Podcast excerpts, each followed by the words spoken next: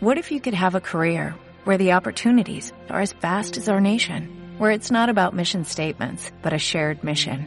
At U.S. Customs and Border Protection, we go beyond to protect more than borders, from ship to shore, air to ground, cities to local communities. CBP agents and officers are keeping people safe. Join U.S. Customs and Border Protection and go beyond for something far greater than yourself. Learn more at cbp.gov/careers. The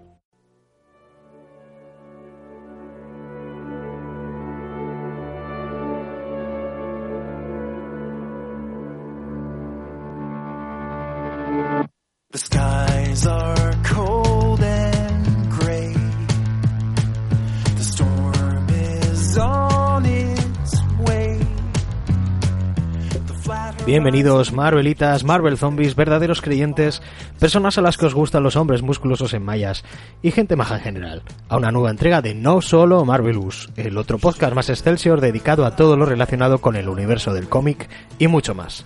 El otro programa que se sintoniza en la zona negativa fantasma, la montaña Bundagor, Kamartag y Kunlun. Damos la bienvenida al gatuno, señor Cabrera. Gatuno, ¿eh? ¿Vienes gatuno? Vengo Gatuno. Muy buenas. Bienvenido. Ya soy persona. También nos saluda un servidor, el perruno señor Parra, dándoos la bienvenida a este, este programa, este spin-off de Marvelous. Marvelous es ese programa en el que hablamos de cómics, de la editorial Marvel principalmente, aunque se supone que también íbamos a hablar de películas y merchandising y videojuegos y todo eso. ¿Qué cosas? Pero no, no, no ha caído al final ninguna... Peli sí. Sí, sí, peli y alguna serie también. Sí. Pero al final principalmente de cómics. y este es este spin-off en el que también terminamos hablando un poquito de todo, pero al final cómics. ¿Qué le vamos a hacer? de, lo, de la, ma- la mayoría de las veces de fuera de Marvel, porque también a veces hablamos de cositas de Marvel aquí. Vamos a limitarnos a lo que sabemos. Eso es, que es un poquito lo que, de lo que creemos que Bueno, controlamos. sí, los lo que sabemos más que de las otras cosas. Sí, que mucha barca, poco aprieta. Eso es, pues no hay un resumen porque no sabemos, eh, tenemos un par de cositas que seguramente ocupen todo el programa, pero no sabemos si nos daría tiempo a meter alguna cosita más. Y es que pues vamos a empezar pues con una petición, una petición del señor Sergio Leal, que nos hizo como tres o cuatro seguidas y, y alguna más creo que ha hecho después. El señor autocontenido Sergio Leal. Pero está muy bien. Sí, pues mira, la, la que teníamos un poquito más a mano y tal. Y ganas también. Y ganas de, de traer y recomendar, aunque no hace falta que la recomendemos nosotros. Ya, es aportar un granito, más que nada. Sí, una pequeña aportación a difundir esto que ya está más que difundido. Es Black Sad. Black Sad, las aventuras del detective John Black Sad, de, pues, en este género negro. Vamos a hacer nada, un pequeño repasito a cada uno de los de los cinco álbumes que se han editado hasta ahora. Bueno, contar un poquito de, de qué va esto o el género en el que está metido. No sé si quieres comentarlo tú, lo comento yo. Como prefieras. Comenta tú mientras yo me echo un traguillo de Me parece de muy bien. Bueno, pues... eh, Aquí esto, es- esto es más distendido, ¿eh? La palabra es distendido. Aquí, eh, la palabra que cada vez que, que Dios mata un bonito cada vez que decimos, yo creo que es distendido, no solo Marvelous. Me parece muy bien. Pues eh, Black Sad, un cómic eh, franco-belga, aunque se lo considera español, porque son los dos autores son, son españoles, que Tanto son Juan Díaz Canales Eso como es. Juanjo Guarnido son, son españoles. Eso es. Y es un cómic eh, de género negro, ambientado en Estados Unidos de, de los, de los años 50, de aproximadamente finales de los 50, creo que suele hacer Sí, referencia en principios de los 60. Sí. Eh, con la característica especial que los personajes son animales antropomórficos. Y muy bien llevados. Y muy bien llevados, muy bien adaptados y sobre todo muy bien dibujados también. Sí, porque aunque sean animales antropomórficos, las, las proporciones en la mayoría de los casos son, Están son muy, muy bien. humanas. Está muy, muy bien, sí. Y sobre, sobre todo lo que hay que destacar es la, la expresión. Bueno, pues eh, vamos a ir un poquito al, al primero de los álbumes. Que salió en noviembre del, del 2000. Hace ya 17 añitos salió el, el primer álbum de, de Black Sad. El que tiene, yo creo que la historia de, de corte negro más. Sí, más clásica. Más ya clásica. ya sí. iremos entrando, pero veremos que en cada uno de los, de los álbumes eh, los autores se centran en, en un concepto, un concepto típico de los años 50. eh, y, y es en este primero en el que es un género negro más puro, más, más clásico. Sí, sí, con, con los, con los Sí, con toques los- sí, típicos. los y- arquetipos, etcétera, etcétera. Efectivamente. Pues en este se nos presenta nuestro protagonista, este, este John Blacksad, y algunos personajes más, eh, como el comisario Smirnov. Y alguno más que, que seguirá saliendo. Esta, esta comadreja que ahora mismo no. No, creo que no sale hasta el segundo no, tomo, ¿eh? no, no, no, en el primero creo que todavía no sale, es verdad. Bueno, pues eh, va a tener que investigar la muerte de una de una antigua un antiguo ligue que Sí, había, novieta. tenido él, una novieta, esta Natalia Wilford, que vendría a ser, pues eso, esa estrella de Hollywood, ¿no? Pues un poco que, que termina cayendo yendo por el mal camino y acaba, pues, de mala manera. La mujer, pues, siendo un caso que que a él le toca, ¿no? A alguien que él conocía, pues se de hecho la policía creo que él intenta que no se meta en el caso, pero Sí. pero él termina metiendo la, la zarpa ahí, mejor dicho, Los bigotes. los bigotes. Y la verdad es que pues en este álbum pues ya vamos a ver eh, yo creo que sí, de hecho, pues sí, uno de los de los mejores, aunque a mí realmente me han gustado todos, pero en cuanto a dibujo yo creo que es casi el mejor y si no de los mejores porque ya te va te va a alucinar. Hombre, es el que más, el que más sorprende al ser el primero. Eso es. Si no has leído nada de esto, si no sabes nada de esto y te encuentras con esto la primera vez, pues eh, sorprende mucho. Sí, sí, sí, te vas a- si lo abres un poquito te lo vas a llevar a casa. Sí. O sea, Sí, solo porque- visualmente ya ya te gana y luego aparte la historia pues está Sí, porque a pesar de que tiene esos estándares de- del cómic franco-belga, en el que pues al final son cómics que se tarda mucho en dibujar, no esa, esa imposición del mercado americano de sacar un, un cómic cada mes, pues aquí no se, no se tiene y entonces pues los dibujantes pueden explayarse más Sí. y veremos cómo se llena la página, cada detalle y, y cada cosa la vamos a ver perfectamente. a Sí, nivel tiene unos- narrativo está muy unos bien. escorzos increíbles, unos planos cenitales en los que vamos a ver cómo hay hasta el más mínimo detalle está está dibujado con con la máxima con Sí, el máximo sí, mimo. O Sí, sí, sí. Es, es increíble. Yo creo que eh, hay que decir que curiosamente este era eh, creo que el, el- el primer cómic profesional que sacaba cada uno de los, autores. Porque el, el dibujante este guarnido Sí, sí que había estado trabajando dibujando, pero creo que no había sacado cómics. Había estado. Creo- se suele decir que para la. creo que Disney. trabajando para Disney. Además vivía, vivía en Francia. Ujú.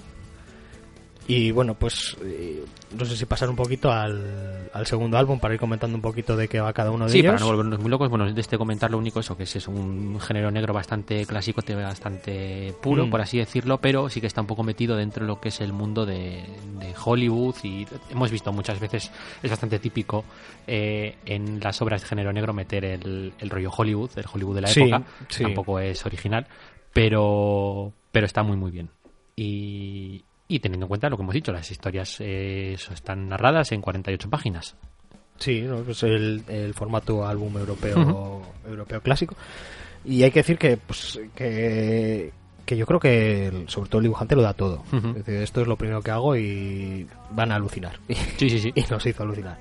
Y además eso, 17 añitos de que saliera esto. Bueno, pues el, el segundo álbum, pues tardaría de hecho bastante en salir con respecto al primero, creo que son tres años.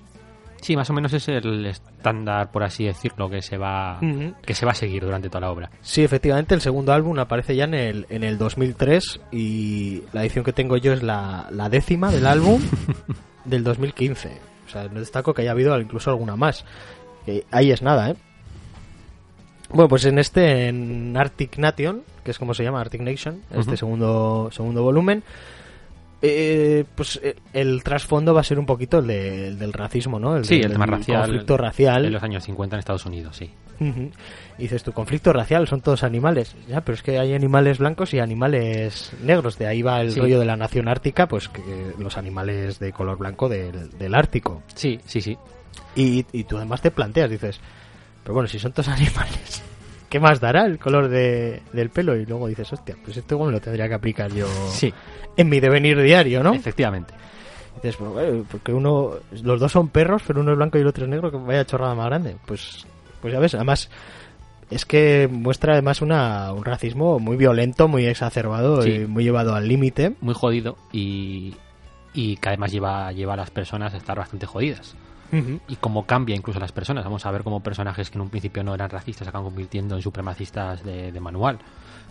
Aquí en este, en este segundo álbum se nos va a presentar a, a- ya sí al personaje. Sí, a Weekly. Al Weekly, que es la, el periodista, que es una, una garduña, Sí, así un sí, que le pega mucho sí, al, al personaje. grande, sí. Pero la verdad es que pues, va a ser un poquito el, el alivio cómico, también un poquito el sidekick de, de este Black Sad. Sí, pero sí. y también el que le va a meter en muchos líos. Sí, pero sin llegar a la parodia. O sea, es un personaje que, aunque sí que hace un poco de alivio cómico, no, no es el típico secundario payasete de Sí, que va a pisar un 80. rastrillo y se va a dar con él No. en la cara. No, es un tío que es pues, muy, muy entrañable. Eso y es que te va a caer bien. Muy, muy bocazas, le pierde mucho la boca, Mm. pero que está, está muy bien llevado. Pues eso, destacar una, una escena que, que me hizo gracia dentro de este Arctic Nation, que en, lo- en la cual Black Sad pues entra a una cafetería que es solo para un tipo de, de, de color, ¿no? Y hay que decir que Black Sad pues es un gato negro con, con el morrito blanco. Y dice, "Oh, tú mestizo, ¿qué haces aquí? y tal. Y dice, pero que soy- soy- yo soy, soy negro. Y dice, no, no, mira, mira eso que tienes ahí, el, el morro blanco, anda fuera de aquí, no sé qué. Y luego se encuentra con, con los rivales que, que le vienen con la misma. Dice, pero si solo tienes el morro blanco, tú eres negro, no sé qué. O sea, un poquito, pues decir, el, se nos presenta que el Black Sad sería mulato, ¿no? Sí, sí, sí. es curioso. Pero bueno, él, además que se toma todo esto con humor, en plan de vaya tonterías tenéis con, con el tema de- del color. Sí, ah, y también vamos a tener ahí una especie de, de Ku Klux Klan. Sí, sí, eso te iba a de- decir. De baratillo. Y también pues eso, algún asesinato por ahí que es un poquito lo que va lo que va a llevar la trama y aparte pues unas unas intenciones políticas. Sí, fondo, evidente- claro. evidentemente. Que es un poquito también la crítica va, va también un poquito por el tema de la política en este en este segundo segundo tomo.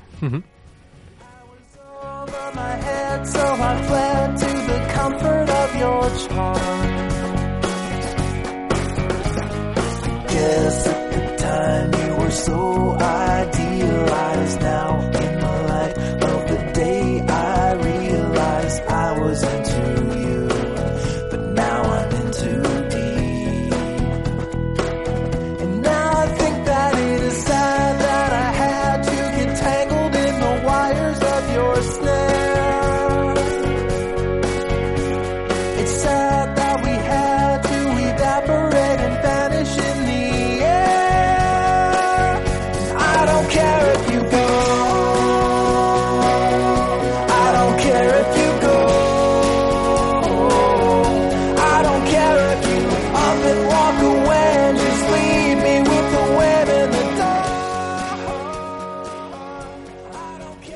vamos a hablar un poquito del, del tercer álbum, de los cinco que han salido hasta ahora.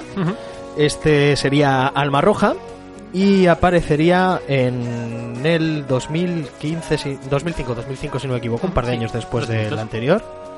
Es decir, que esto lo, lo saca originalmente la, la editorial Dargaud, que si no me equivoco es la, Sí. la de Asterix, por ejemplo, Sí, es una de las más importantes de, de Francia, sí. por decir un ejemplo.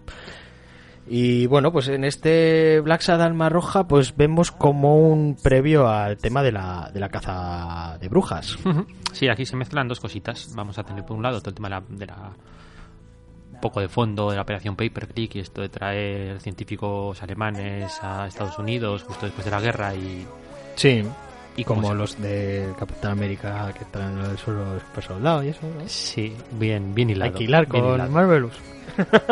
junto eso junto con la pues la aparición de la caza de brujas de hecho tenemos una especie de senador McCarthy de baratillo también y y cómo se ve- se veía y cómo se adaptaba un poco cómo se, se, se cogía el comunismo o se acogía el comunismo Mm. en los sectores más culturales de, de Estados Unidos eso también lo vamos a ver en este en este en este álbum Eso es. Y como pues quien, quien en un momento dado era amigo tuyo, pues como que parece que está mal visto de repente Sí. y le tienes que repudiar. Ujú. Vamos a tener también otro personaje aquí, otro love interest para, para Black Sad, que es una gatita también de, arma, de armas tomar. Me, Sí. me gustó mucho que era una chica, pero con, con mucha personalidad. sí Que además hay- escritora además Eso es, que no, no es una Mindundi, un, simplemente una tía que está buena y que la pilla por ahí por banda. Va a tener, de hecho, importancia dentro de, de la historia. Mira, quería destacar también en este en este álbum la, la portada me parece que está muy muy bien llevada. Ve- vemos ahí está todo en rojo pues se llama alma roja. Y como él le está dando fuego a la mujer y vemos el, el símbolo ahí de, de lo nuclear. Así como time out por detrás Hmm. Sí, bueno, no hemos dicho pero bueno, la- el argumento en sí sería Sí. que este, pues Black Sad se encuentra con un antiguo profesor suyo eso es. que Sí, hay- vamos, de hecho, Black Sad vamos a ir conociéndolo a través de los álbumes un poquito qué, qué ha sido hasta ahora, porque no, no se nos llega a decir claramente, pero vemos que él era, era brillante Sí. y, un, y un estudiante incluso. ujú. Pues se encuentra con este profesor y bueno, este profesor está metido en una especie de círculo en el que hay varios artistas por ahí y tal, eh, y se mueven mucho pues ambientes comunistas, etcétera, etcétera, y como pues hay una investigación de fondo a cuenta de todo esto. Y también vamos a ver pues, un poquito la, el, el tratamiento del arte en, en la época con algunos de los personajes, pues ya hemos dicho que aparece una escritora, también aparece un artista como muy Sí, reputado. Un, un pintor y sí, pintor. un poeta también. Eso es. La verdad es que sí, este Alma Roja también resultó bas- bastante, bastante, bastante interesante. Ujú. Y la verdad es que todos, todos son muy recomendables. ¿Algunos temas que destacar de este? No, Que lo leáis. sí, bueno, básicamente ya llegaremos al final, pero Es sí. que tampoco queremos contar mucho de cada uno porque merece la pena descubrirlo por uno mismo. Mm, Si se le puede dar algún palito, si se le puede dar. Eh, a mí se me, se me hacen un poco bola en cuanto al tema narrativo. Se me hace un poco difuso y porque igual hay veces que te encuentras con partes de la historia y medias res, ¿no? Que no Sí. va a tener muchas veces un planteamiento, un desenlace Pero- como, como suele ser, sino que...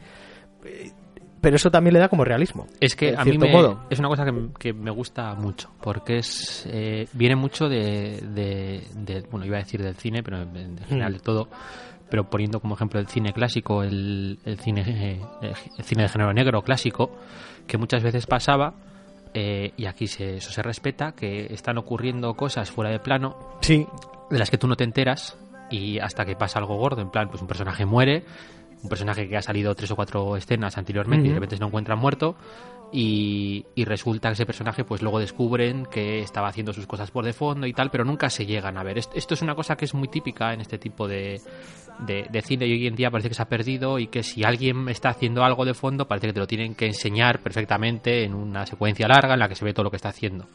Y aquí es todo como vas descubriendo las cosas al mismo tiempo que las está descubriendo el protagonista. Porque otra cosa muy común en, Sí. en, el- en cualquier tipo de novela, de película de, de- o cómic en el que hay una investigación, pues muchas veces pasa que, que el lector desde el- prácticamente el principio es consciente de todo lo que está pasando y, y- y el protagonista no. y el protagonista no. Que dices, joder, pues este es el detective, vaya más tuerto. Vaya detective, que no se da Sí. cuenta que ese es el malo que te, está, te la está liando. Y aquí, sin embargo, tú vas descubriendo todo al mismo tiempo que las está descubriendo el, Sí. el protagonista y, y también te das cuenta de las cosas al mismo tiempo que las se da cuenta del protagonista. Eso está muy, muy bien llevado. Y, hay que- y es complicado de hacerlo. ¿eh? Sí, porque en, ocasiones vas a tener la sensación de, de haberte saltado una página o algo. Y dices, ¿y esto cuando lo dicen? Y bueno, es un poco un poco chocante, pero yo creo que al final lo vas pillando. De hecho, ya los dos últimos se me han hecho como más fáciles de leer, igual por haber pillado un poquito más el haberles pillado más el rollo.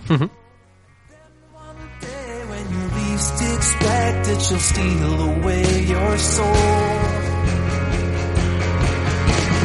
It's so easy when you think you're winning, but she's got herself another plan. You think you're being clever like a modern man, but Josie has the upper hand. She's stubborn as a drunken donkey. She's subtle as a wrecking ball. She's spoiled like a bad banana. You're gonna slip and fall. She's denser than a diamond necklace. She's colder than a toilet seat. She's lazy like a dog on Sunday, but you're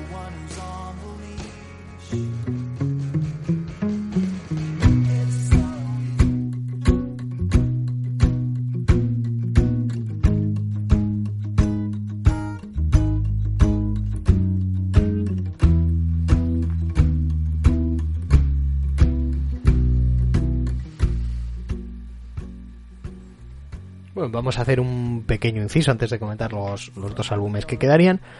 Para comentar un poquito el, el palmarés de la, de la obra, porque tiene un palmarés de premios Importante, sí. importante, muy importante. por mencionar un poquito los que los más destacados que por ejemplo están en el, en el quinto álbum en la contraportada el, el primer número este un lugar entre las sombras ganó el premio a mejor álbum y mejor autorrevelación en el Salón del Cómic de Barcelona 2001 y se llevó el premio Eisner al mejor pintor artista multimedia en el 2011 este, este el señor Guarnido me estaba explicando tú por qué había sido en el 2011 Sí, creo que creo que fue cuando se es que empezó a editarse más tarde en, en Estados Unidos. llegó más tarde Sí, llegó más tarde. Luego ya el, el segundo álbum, pues este sí que tuvo el premio Harvey al mejor álbum, el Harvey, en el 2005. Mejor dibujo en el Festival de Angoulême en el 2004 y un premio IVA a mejor historietista, esto en Cornellá en el 2003. Ujú. El tercer álbum, premio a mejor álbum y mejor dibujo en el Salón de Cómic Barcelona en el 2006. Y el cuarto álbum también, mejor álbum, mejor guionista, mejor dibujante en Expo Comic de Madrid en el 2010.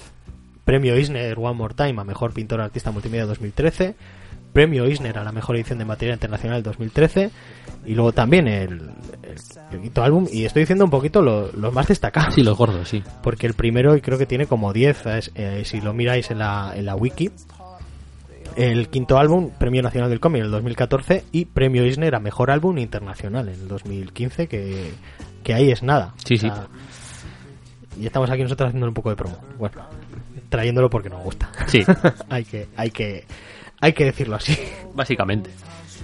Bueno, pues pasamos un poquito a comentar por encima el, el cuarto álbum, que a mí me, me ha gustado mucho. Sí, a mí también. Y además es que ya esa página primera con, con el rollo de, de opereta que tiene, Sí. ya te, te lo vende completamente. Estamos hablando de El infierno del silencio, que sería el cuarto. Este salió... Vamos a mirarlo aquí. En, 2010 me parece. Si no, por los premios me parece que eran, el- eran del 2010. Efectivamente, del año 2010 salió el, el cuarto. Y este, pues vamos a ver el trasfondo, yo diría que es la música, ¿no? Sí, El- sobre todo el tema de blues y jazz de los años 50, además está ambientado en, en Nueva Orleans. Eso es. También Eh, nos lleva a Nueva Orleans y sí. vamos a ver ahí el festival Sí, sí. En Splash Page que, que te deja anonadado. Sí, bueno, por, por decir el argumento, One, One More Time, eh, en este caso Black Sabbath ha sido contratado por un antiguo productor musical, que además eh, descubrimos que se está muriendo porque está enfermo. Eh, le contrata para, para encontrar a, a un pianista de jazz que trabajaba Sí, mano pequeña. Sí. se llama. que trabajaba que trabajaba para él que está que está desaparecido esto al final le llevará a otras cosas y iremos descubriendo todo el trasfondo del tema de, de la música eh, la música negra Nueva Orleans Sí. eh, el tema de las discográficas etcétera etcétera por mencionar un par de detalles que me han gustado mucho es primero este pianista realmente en su origen formaba parte de un cuarteto de músicos eh, que son los músicos de Bremen eh, los cuatro animales que, que representan a, a estos personajes. eh, el pianista es el perro, pero tenemos un gallo, un Sí. burro Sí. y un gato. Qué curioso, ¿eh? Qué curioso, me ha, hecho, me ha hecho mucha gracia. Y, y segundo, luego de fondo, más adelante veremos que hay un tema de un medicamento Sí. que producía eh, deformidades en los niños y tal, y que me ha recordado mucho al, al tema de la talidomamina, que también es bastante conocido. Entonces, como vemos, juega mucho con, a, a pesar de ser ficticio, A mí me gusta que aparece un camello que es un camello. Sí, sí, también, o sea, ese tipo de detalles son muy curiosos. Decía que juega con temas, o sea, aun siendo ficticio, juega con temas bastante reales. Y además en, en este álbum es en el que he pillado yo un cameo por ahí. Me imagino que tiene que haber cientos. Sí, sí. De, de aquí el protagonista, el Ignatius Reilly de, de La Conjura de los Necios. Sí. Aparece como un cerdo. Un cerdo. Tú ese no lo habías visto. No lo había visto, no, no me había es dado que cuenta. Está en primer plano, pero está como con el color plano. Sí, además es un No- personaje que no- que Es- no- además es que no tiene como- diálogo, sale como ahí para darte más. cuenta, porque van dando por la calle y aparecen un montón de personajes, cada uno súper bien dibujado y que, que- Sí. le ves con una intención a cada Sí. personaje. Sí, el tema de diseño de personajes eh, es brutal. A mí, por ejemplo, en este, Sí. en este, en este álbum, el, el gallo, como está diseñado, sí, sí. me parece que es increíble. Voy- a leer aquí una cosa de la Wikipedia. Me parece que me bien. pasó a mí con este álbum. Me parece Es muy que hay, bien. hay veces que pasabas de página y decías, qué hijo de puta. Hay dos momentos sobre todo, el, el- el momento del desfile Sí, y el momento de un momento que es un poquito sin más que se van simplemente a comer, pero que están debajo de unos árboles Sí, es- esas dos esas dos páginas con la sombra de las increíbles. hojas. Es el, el color es, es, es alucinante y yo yo pues notaba un elevado ritmo cardíaco, vértigo, confusión, temblor, palpitaciones, depresiones, incluso alucinaciones. ¿Qué es lo que pasa cuando el individuo es expuesto a, obras de arte? Especialmente cuando estas son particularmente bellas o están expuestas en gran número en un mismo lugar. Si sois precarios allá que os dé el síndrome de Stendhal, pues igual los tendréis que alejar de esta obra porque yo, yo, yo lo notaba, digo, esto, esto, esto me está dando un Stendhal aquí al pasar la página. Sí, y esa- esas dos páginas que dices, las de la de vamos, la de la del, la del desfile está muy bien, además eh, es una Es un poco entera, ¿eh? sí, está, se ven a los- está persiguiendo Blacksad a un personaje y les tenemos cada uno en un punto de la hoja y ponte a buscarlos, que está, sí, sí, muy sí, bien. encuéntralos. Pero la, la doble página esa de esta conversación que tiene Sí. Blacksad con el hijo del productor musical que están, pues le lleva a tomar alguna comida cajún. Sí, le dice, además. ¿te gusta la, la comida cajún? Sí, y se van ahí a un, a un restaurantucho ahí a comer en, en una terracita y pues ahí están a la sombra de unos árboles y, y cómo incide la sombra de cada una de las hojas encima de los personajes, cómo está dibujado y coloreado, eso es una puta pasada. Yo pasé esa página y tuve que decir en voz alta, ¡qué hijo de puta! Sí, Esto es la hostia. sí, sí, sí. Es increíble. Y no me pasó tanto así con, con Amarillo, que es el, el El último. quinto álbum, porque en cuanto a lo visual sí he notado un poquito más más plano el, el color. Yo creo- están en, en sitios pues igual más sí es verdad que parece que está todo a la luz del día e iluminado. Entonces todo da la impresión de ser más más plano. Y también los dibujos como menos acabados que vamos que sigue siendo esto sobresaliente Sí, sí, sí, completamente pero pero, que claro, aparte yo creo habiendo que- visto lo que es capaz de hacer dices, "Cabrón, no, no, no- llega al, al, al nivel de, del que- dibujo del cuarto. Yo es que creo que es buscado, porque así como en el, el cuarto está en Nueva Orleans y está todo súper recargado, cada vez que sale a la calle está todo lleno de gente, todo... Vas a el amarillo, que es, es un... Es, por cierto, es, el- es la única que sigue directamente del anterior, porque sí sí en este caso tiene que volver el personaje de Blacksa de, Nueva- de Nueva Orleans a, a Nueva York.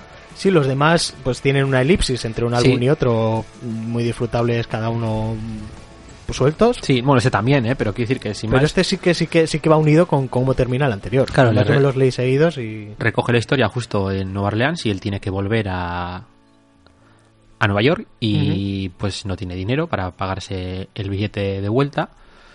Así que pues eh, pues conoce acompañando a Weekly al, al aeropuerto conoce a alguien y le- sí que le- parece un poquito el, el típico cowboy del Sí, petróleo, sí como el de los Simpson, una cosa así. que se le cae la cartera y él se la recoge y entonces pues dice que se fía de él que alguien que necesitaba encontrar a alguien que le lleve su Pareces un chico de confianza. que le muchacho. lleve su coche, que además es un Cadillac el dorado amarillo, precisamente, Sí, hasta, hasta Nueva York. Y quizá, pues mira, pues yo voy hasta allí, así que para allí llevo yo el coche. eso es. Así que tenemos una especie de, de- de road movie en este caso, eh, con este Black se hace un personaje que se encontrará poco después, porque nada más empezar le robarán el coche los otros dos personajes, o al menos uno de ellos, Mm. que va a ser, va a ser protagonista de la historia. Y así decimos de qué es lo que va este cómic, cuál es, cuál es, la, cuál es la referencia que Eso coge que es el tema de la generación beat. Eso es. Yo que aquí donde me tenéis me considero aficionado a, a la generación beat, aunque nadie lo diría, leo libros, Sí, sí. Pues ahí yo veo bastante, eh, un poquito en este león que tenemos a, a Jack Kerouac Sí, y a su amigo pues sería este Neil Cassidy que es un búfalo, de hecho pues sería un poquito más el americano así recio, con pinta de como casi de palurdo, pero que no lo es para nada. sí. Sí, a mí me recordaron precisamente a Tiene los, una relación un poquito similar. a mí me recordaron a los otros dos de la generación beat, que son Mm. Hunter S. Thompson y, Sí, también un poquito, ¿no? y, y el del Doctor. Sí, eh, toman un poquito de cosas de, de un poquito de todo esto de Sí. Ken Kesey y esas cosillas. Entonces, bueno, pues estos dos le roban el, le roban el coche y pues tendrá, evidentemente Blackstar tendrá que intentar recuperarlo. Y además es bastante curioso porque vamos a tener las dos historias, o sea, no solamente el hecho de que Blackstar le está persiguiendo, sino la vida de este, de este León, como has dicho, que es escritor, Sí. eh, que tuvo mucho éxito en- con su primera novela y que ahora está pues, un poco bloqueado y saturado y que no está muy seguro de qué es lo que tiene que hacer, ¿no? Pues, y, de hecho el, el personaje que se va a unir a, a Black Sabbath y al que con el que va a ser esa especie de road movie va a ser el, el editor de este, de este escritor que también le está, le está siguiendo. Mm, Y también vamos a ver pues, otros personajes que pueden recordar mucho a Allen Ginsberg, a, a William Burroughs. En Sí. un momento dado hay un Sí. momento en el que estos dos personajes se encuentran con yo creo que es creo que ese caso es el de, el de William Burroughs, que además está como filosofando con ellos, que también es un- lo que les pasa a Jack Kerouac y Nick Cassidy en, en la novela de Sí, en la carretera. En el camino, sí. Y no sé, a mí, a mí me ha gustado también. O sea, quiero decir que es una buena obra. Decía lo del tema de que respecto al dibujo, que sí que me parece que es más minimalista, pero insisto en que creo Mm. que es más bien buscado. O sea, en este cómic, en esta historia, no te pedía escenarios saturados, sino espacios abiertos y con grandes vacíos. Y, y a él yo creo que lo hace muy bien. Sí, también va a haber una parte con una trupe, una troupe o trupe, se dice, de circo. Sí, Freaks ahí a tope. Eso te iba a decir. Sí, sí, Ahí sí. tenemos, eh, y con una especie de código interno de respeto entre ellos que recuerda mucho a Freaks. Sí, a mí me recuerda mucho también cuando lo estaba leyendo. Sí, a mí la- igual las, las referencias, en cuanto a referencias, este quinto álbum es- a mí es el que más me haya llegado y, creo que se lee un poquito más sencillo que, los anteriores. También al, al no... Porque Eh, no hay tanto eso es de sol- solo sabes lo que sabe Black Sad, sino que vamos a ver un poquito también lo que le pasa al resto Sí, de no, y personajes. aparte que es muy lineal, porque otras veces hay una investigación y entonces el, el investigador pues tiene que discernir qué es lo que ha ocurrido y tiene que empezar a investigar lo que ha pasado. Entonces está Mm. entrando en mitad de una historia que ya está ocurriendo. Aquí es todo como muy lineal, va todo Mm. muy hacia adelante con el coche y, y no te pierdes en, en absoluto. Hay, hay gente que dice que este es el más flojillo, pero a mí, a mí la verdad es que me ha gustado mucho el, Hombre, a mí, este amarillo. a mí, yo si tuviese que decir, ya te lo he comentado antes, of the record, eh, los más flojos, es que no quiero decir que son flojos. no, no, es que Voy a decir que los, los, que menos sobresalientes Sí. o los, menos, los de 9,5. Voy a decirlo al revés. Entre el segundo, el tercero y el cuarto, Sí. no te sé decir, no soy capaz de decirte cuál, cuál me gusta más. O sea, esos tres me parecen brutales, los tres, Sí. dentro de su género, eh, con sus referencias, con lo que utiliza de la cultura popular americana en los años 50. A mí los tres me parece me parecen perfectísimos. Sí, además, eh, otra cosita que quería decir, pues que no hemos dicho que este es del año 2013, Ujú, o sea, hace sí. ya cuatro añitos de que salió el, el quinto álbum. Y no sé si explicar ya cómo podemos hacernos con esto. Venga. Yo la, la edición que tengo, además me la regalaron hace un año por el cumple, es, es los cinco álbumes eh, sueltos, que esto lo, os podéis hacer con ellos a 12 euros por álbum, pues podéis ir pillándolos poco a poco. Sí, que es de norma editorial, lo hemos dicho. Sí, y yo creo que por el precio está, está muy bien. Es una edición de formato álbum europeo grande que, Sí. que está muy bien para, para disfrutar de- del dibujo. Y luego aparte pues tenéis el, el recopilatorio. Sí, el integral. El recopilatorio integral que hace un año de hecho estaba agotado. De- Creo que ha vuelto a salir. sí, y ahora vuelve a estar en, Mm, en las me, me suena que estanterías. lo he vuelto a ver en la tienda. Sí, sí, sí, vuelve a estar en, en las estanterías. Esto, el recopilatorio. Eh... Ah, no, este es el- lo estoy buscando, pero este es en inglés. Pero creo que son 50 Me- euros. me parece lo que son 50 cuesta. euros sí, y tiene los cinco, Y los tiene los cinco cinco álbumes en uno solo, sí. ¿Qué va a pasar? Pues yo espero que salgamos este álbum. Ha pasado ya cuatro años. La teoría es que sí, eh, la teoría ya lo dijeron hace unos cuantos años, de hecho en teoría iba a salir, no sé si era este año o el año anterior, pero de momento no se sabe nada, así que imagino que se retrasará. Eh, bueno, luego no hay nada comentó- anunciado. Yo he estado buscando un poquito y no. Sí, anunciado por ellos sí, pero Comentado que vaya a salir, comentado, sí. sí. eh, quiere, no se habla de fechas. Eso es, se supone que sí y se supone, bueno, han dicho en multitud de ocasiones que seguirán mientras tengan historias que contar. Y la teoría es que las próximas dos historias, los próximos dos álbumes, perdón, va a ser una sola historia, es decir, que tienen Va a estar unido. eso es, tenían pensado sacar una historia en dos álbumes para poder hacerla un pelín más compleja y tener un poquitín más de chicha. Y entonces los tomos 6 y 7 en principio están pensados y imagino que se estarán haciendo. Y eso se va más bonito a lo de mis, de mis tomos Eso es, individuales. eso es. Cuando tenga el 6 y el 7. Eh, sí, eh, por 49 euros sale la edición integral del 1 al 5, evidentemente por norma editorial, que es la que la que saca aquí esto en España. Y pues si no lo habéis leído ya, por lo menos, por lo menos, haceros con el primer aru, el álbum y, y Sí, a ver, contáis. esto quiero decir, esto se ha recomendado en cada blog de cómics, cada Sí, página, cada, teniendo en cuenta que somos un podcast de programa, cómics, pues, lo tenemos que traer. cualquier cualquier persona más o menos aficionada al cómic leído esto, por, por por algo será. Eh, si no lo conocéis, cosa que me parece absolutamente imposible, ¿qué cojones hacéis escuchando esto? eh, dadle una oportunidad, o sea, leer el primer tomo, eh, que es que no va a defraudar, es imposible es, que esto defraude. A menos que nos guste para nada el género negro y, Es que- es que y aún ni- es así, que ni con esas. y aún así vas a decir, jo, pero qué dibujo más bonito Es que ni me con estoy esas, llevando. sí, sí, sí.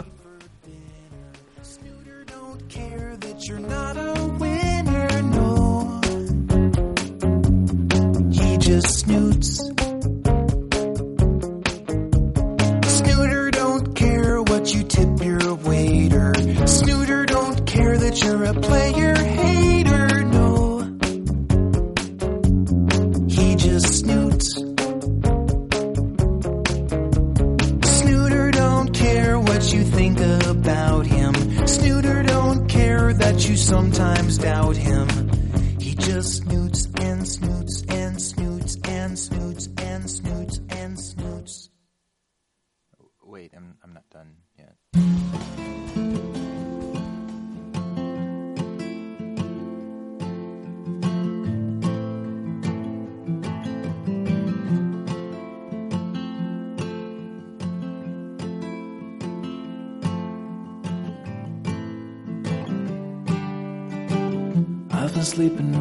Lights on, buried in regrets, breaking into sweats, naked as a falling leaf.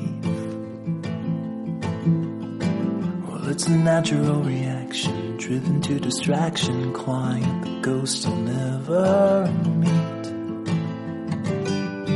Oh, and I don't know where they go when they vanish in the corners of my eyes.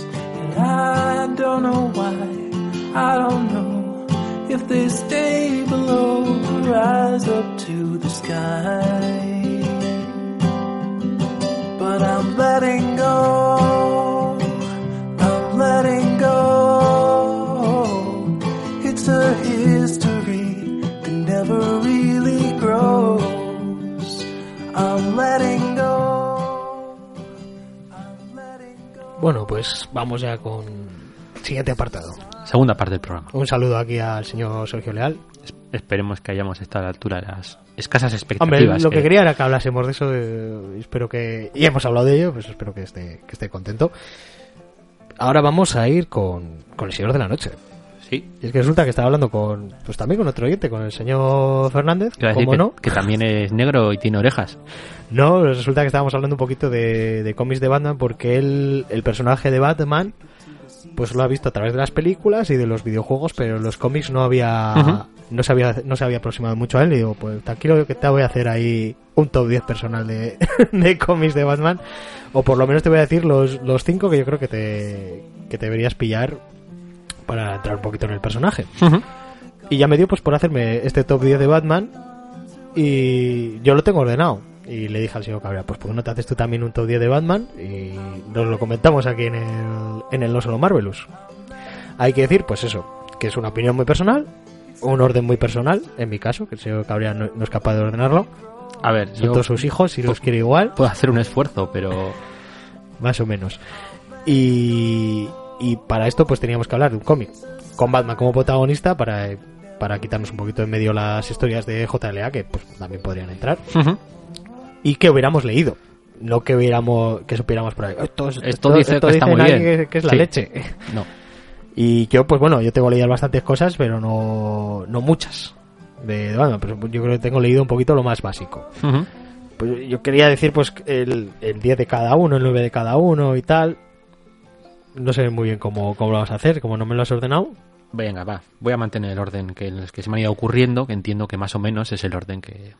Vale. Sí que tengo que decir que lo he dividido en dos apartados, porque he puesto por un lado las cinco historias que siempre están en el top 5 de Batman, siempre, Sí. eh, ya llegaremos a ellas, pero que sí que es verdad que son las cinco más importantes.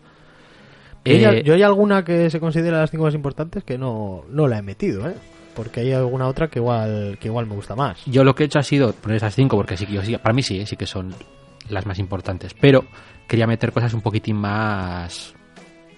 Menos conocidas. Menos conocidas, más, sí. más, más para a modo de recomendación, quizás, ¿no? Sí. Yo también tengo meter- cosa que igual no es de la, del top 10 de, de cualquier revista que puedas ver por ahí. Y meter además y además meter pues un poco de todo, es decir, una etapa un pelín más larga, eh, una historia corta o unas historias cortas, eh, porque casi siempre todo lo que se suele recomendar de Batman son historias autoconclusivas. Sí. En algunos casos, incluso Elseworlds, o sea que, que ya Sí. sabemos que esto funciona muy bien Yo he en metido DC. un, un Elseworld, de hecho. Hombre, todos hemos metido Elseworlds. Quiero decir, Sí. el regreso del Señor de la Noche. es- bueno, sí, es de hecho he metido más. He Claro. metido varios. He metido Claro, bastantes. claro, ahí quería La llegar mitad yo. creo que son Claro, Elseworlds. ahí así quería llegar yo, sí. Ese es el- suele ser el problema. Pero bueno, quería meter un poco variadito. Son cosas que igual no están dentro del canon de Batman, pero sí son historias importantes. Sí. Bueno, pues vamos a ir con el, con el 10 de cada uno. Yo en mi 10 estaba dudando entre Arkham Asylum. Arkham Asylum se me ha quedado fuera al final. Y he metido Silencio. Silencio, pues que, que terminaba un poquito esa trilogía de, de Jeff Loeb. En este caso, al, al dibujo estaba Jim Lee. Ajá. 90 noventas a tope. A tope. Tengo que decirte que yo, para variar, he hecho trampas. Ya, ¿verdad? Sí. Yo también he hecho una trampa. No vamos a permitir una trampa personal. Y es que tengo 12 y, y tenía pensado meter dos, dos duplas de 2 y 2. La madre te parió. Bueno, yo he metido una dupla también. Vale. Bueno, vamos a, esto es como la quiniela, vamos a permitir Sí. un doble. Venga, vale. Pues venga, empiezo por abajo. Y he puesto Batman Juegos de Guerra. Batman Juegos de Guerra. Sí. ¿La conoces? ¿No? ¿Esto me puedes decir un poquito de quién es y esas cositas? Eh, pues de varios autores, porque fue un crossover. Eh, esto fue un crossover que tuvo la serie de Batman, pues no recuerdo el año, pero sería alrededor de la primeros 2000, no, no estoy seguramente el año. Hay varios autores involucrados. Sí. Eh, ¿De qué va esto?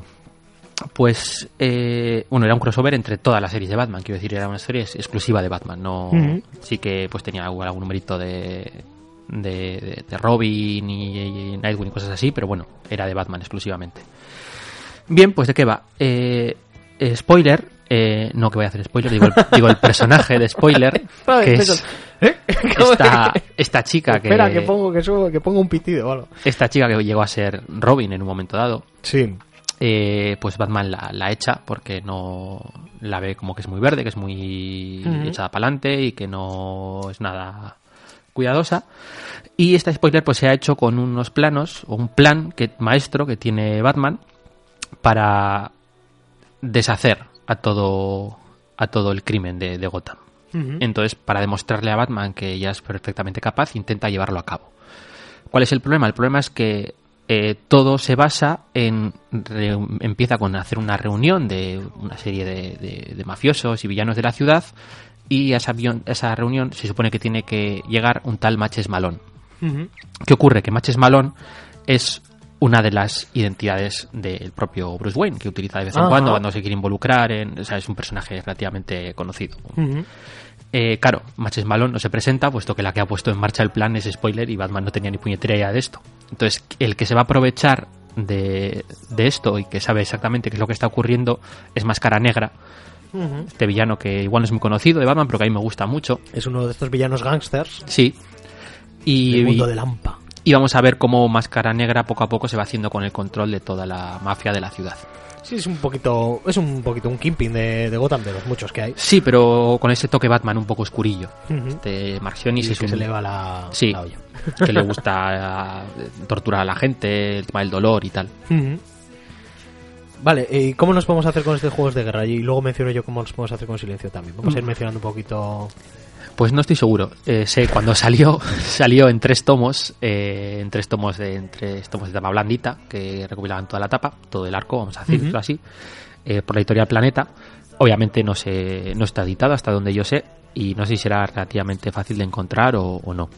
Además tuvo una segunda parte o un epílogo que se llamó War Crimes, que sí que fue muy criticado por lo que se hacía con un personaje eh, con la doctora Leslie Tompkins, que tomaba una decisión bastante cuestionable y que no encajaba mucho con el personaje históricamente, etcétera, etcétera. Pero lo que es la parte de, de, de War Crimes, de viento, de Wargames, de, de juegos de guerra, está muy muy bien. En cuanto a silencio, que no lo he mencionado, pues eh, recientemente os habéis podido hacer con ello en dos tomos en el coleccionable de, de novelas gráficas de, de, de DC, que, me imagino que todavía estará por ahí pillable en algún lado. Sí, seguro que sí. Y se podrá incluso igual incluso encar- encargar en la web si no está agotado, me imagino. La pega que tendría, pues que vais a tener eh, la historia de, de Silencio. Si es verdad que a, creo que a 3 euros el primer tomo y a 8,99 el segundo, con lo cual pues, queda muy bien de precio. Pero en, en el lomo va a estar el señor Hal Jordan Lantern, en vez de Batman. Pero bueno, es una peguita asumible. Tema de coleccionables. Eso es. Pero bueno, yo para tener silencio en tapadura, abajo sí que tiene por lo menos el símbolo de Batman. Y también, pues eso, pues también hay, hay un tomo, hay un tomo de grandes autores, si no me equivoco, de, de silencio de Jeff Loeb y. Lee, con el que os podéis hacer también Ujú. con la obra. No sé si creo que este estará a unos 17.95 o así. No, como es no solo Marvel, pues no me lo he mirado tanto. Bueno, pues vamos con el puesto 9. Venga, va. Yo tengo metido aquí Victoria Oscura. el- Muy bien. el segundo, lo que- lo que sería justo en cuanto a historia, lo anterior a, a Silencio. En este caso sí que sería de Yellow y Team Sale, los que también harían la, la cuadrilogía de los, de los colores en Marvel, el Capitán América blanco. Spider-Man azul, Daredevil amarillo y Hulk gris. Y otra obra que saldrá seguro más adelante. Ajá.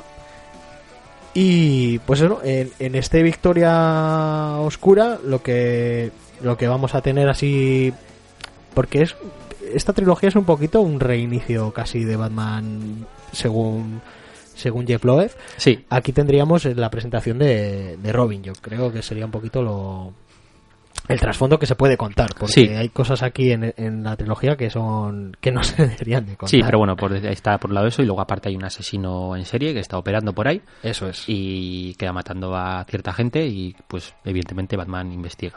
Hay que decir que vamos a ver que muchas de las obras que vamos a traer ahora eh, están o bien cuentan directamente el origen de Batman Sí, muchas. o bien están metidas dentro de los primeros años de, de Batman. o cuentan un origen alternativo. Hmm, también, también.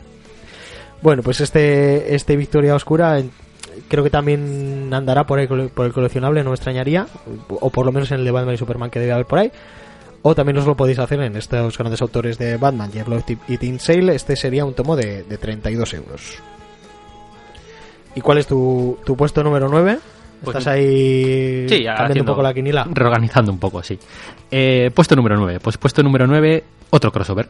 Eh, o, bueno, por así decirlo. Me Eh, imagino que se van a repetir en algunos de los Sí, sí, ¿no? sí, evidentemente. Eh, pues tengo toda la etapa de Tierra de Nadie, que también me gustó bastante. No Man's Land. Sí, esta ya si la conoces. Sí. Eh, esta viene después de... ¿Cómo se llamó el crossover anterior? Creo que fue Catástrofe. Pero además, esto lo conozco principalmente por porque Hitman. Hitman Sí, claro, vive en Gotham Sí, y le salpica la movida Sí. de, de Tierra de Nadie, pero Sí. porque no, no tengo leído Tierra de Nadie, tengo leído lo que salpica dentro de la colección de, de Hitman. Pues eh, Tierra de Nadie, justo antes, eh, creo que se llamó Catástrofe, pero no estoy seguro, eh, un mini evento en el que había un terremoto brutal en Gotham. Gotham queda totalmente destruida, se declara Tierra de Nadie, lo cual quiere decir que no que ahí Ujú. los Estados Unidos no, no pintan nada, lo que es el gobierno. La mayoría de los ciudadanos salen de la ciudad, pero se quedan unos poquitos. Entonces, en este Tierra de Nadie, que duró un año entero, me parece, que un año entero a cuatro series de Batman, que creo, creo que son las que había en ese momento regulares, Sí. Eh, son bastantes numeritos, son un De hecho, total de creo que 40 son números. cuatro, en cuatro volúmenes como está, si, si es que ha salido ya del todo, Ujú. de 34,50 cada uno de los volúmenes. ¿Estás- ¿Quieres que nos gastemos? O, Sí, eh, sí. El parné, ¿eh? Sí, No, hombre, he dicho pastizaba. que quería traer algo variado. Pues eh, las dos etapas un cosas más cortitas ahí que te puedes largas y contenidas, el resto ya son más contenidas. ¿eh? Bien. Pero bueno, si, si es, si es tu, tu puesto número 9, creo que a ti te Sí, parece que... a mí me gustó, me ahí. gustó mucho porque lo que vamos a ver es eh, una Gotham totalmente destruida, sin ningún tipo de ley ni gobierno.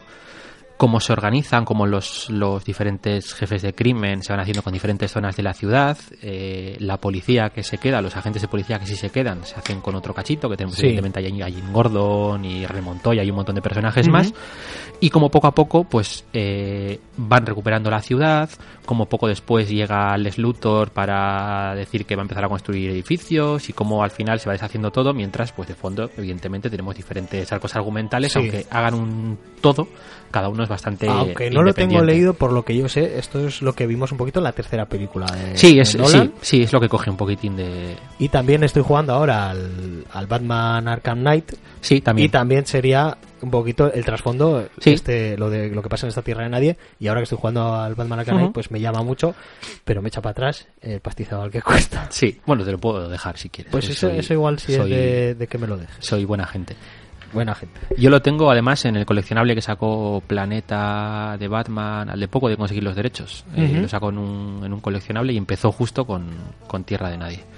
Y bueno, pues eso que está muy muy bien. Además eh, tenemos evolución de personajes importantes, eh, tanto pues de la cazadora, que es un personaje que andaba por ahí. eh, a James Gordon le pasa algo muy gordo durante este arco argumental que le va a afectar mucho y que va a ser decisivo en la evolución del personaje a partir de este punto.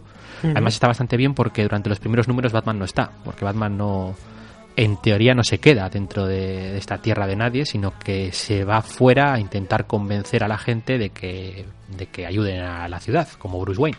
Y nos está un poco más avanzada la trama donde ya entra dentro y empieza a liar la parda.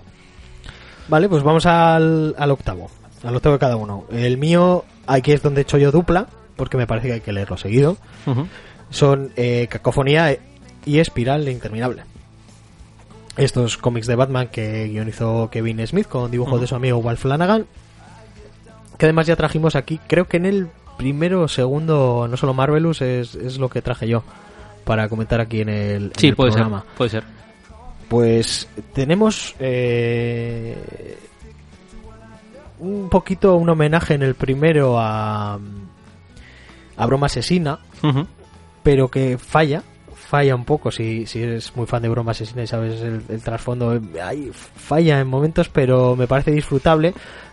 Pero bueno, anda ahí, es un cómic un poquito mediocre que ya la segunda entrega, este espiral interminable, es lo que a mí me parece que lo hace un, un imprescindible, un top 10 aquí personal, que si te gusta Batman tienes que leer y claro, si no lees primero Cacofonía, Sí. no hay, hay detalles muy jugosos que se te van a escapar.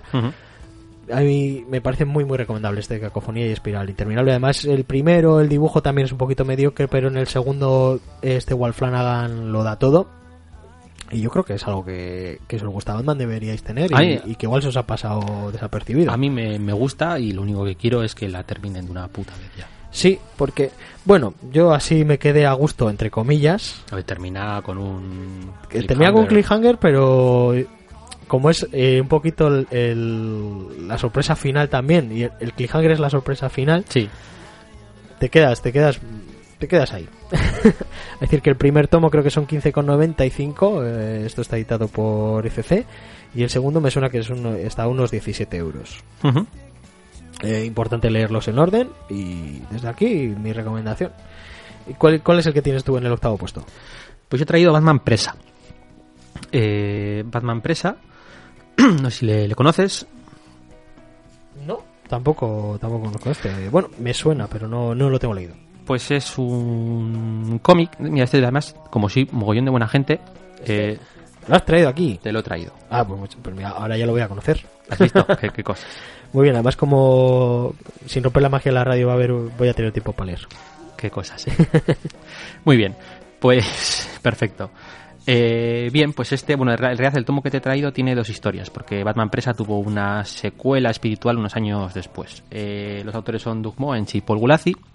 Es otra historia que está también ambientada en los primeros años de- de Batman y se suele considerar la historia definitiva del personaje del Doctor Hugo Strange. Que es este personaje que es un villano de Batman bastante conocidillo. Eh, tampoco tanto porque no ha tenido no ha tenido película todavía pero creo que sí que salía en la serie de, de, de Gotham. Bueno, en Arkham City, pues... sí los video- bueno pero los videojuegos salen los todos. sí los videojuegos salen absolutamente todos.